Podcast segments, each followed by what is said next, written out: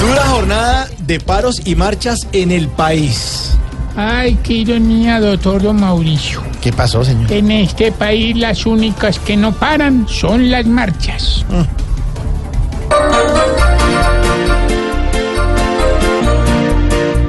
Aquí en Colombia marchan el hippie y el profesor, el que la leche y el pan y al lado el celador.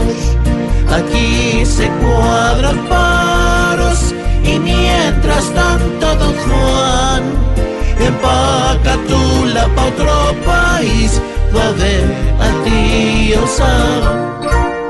Santo Fimio Otero recibe beneficio de casa por cárcel. María, eso sí es el colmo. No falta sino que lo contraten en una telenovela para que haga de galán. Uy, uy, doña Aurora.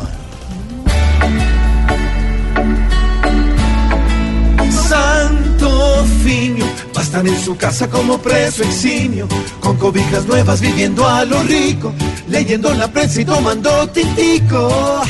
¡Qué bonito! Aquel que no embarra ya le importa un pito, pues vuelve a su casa como el principito, y a robarse un hueco es peor delito.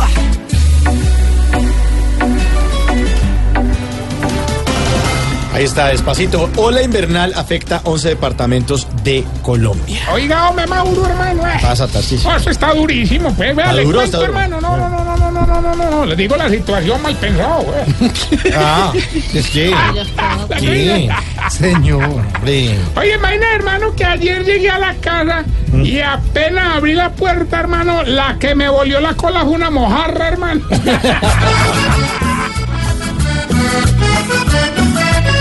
aguacero ya está cayendo que ya en mi alcoba hay un colchón de lodo y aquel paraguas va a terminar siendo hoy el objeto más vital de todo. Ya vemos sirenas y sierras nadando en el patio y en el baño hasta los meros se están escapando.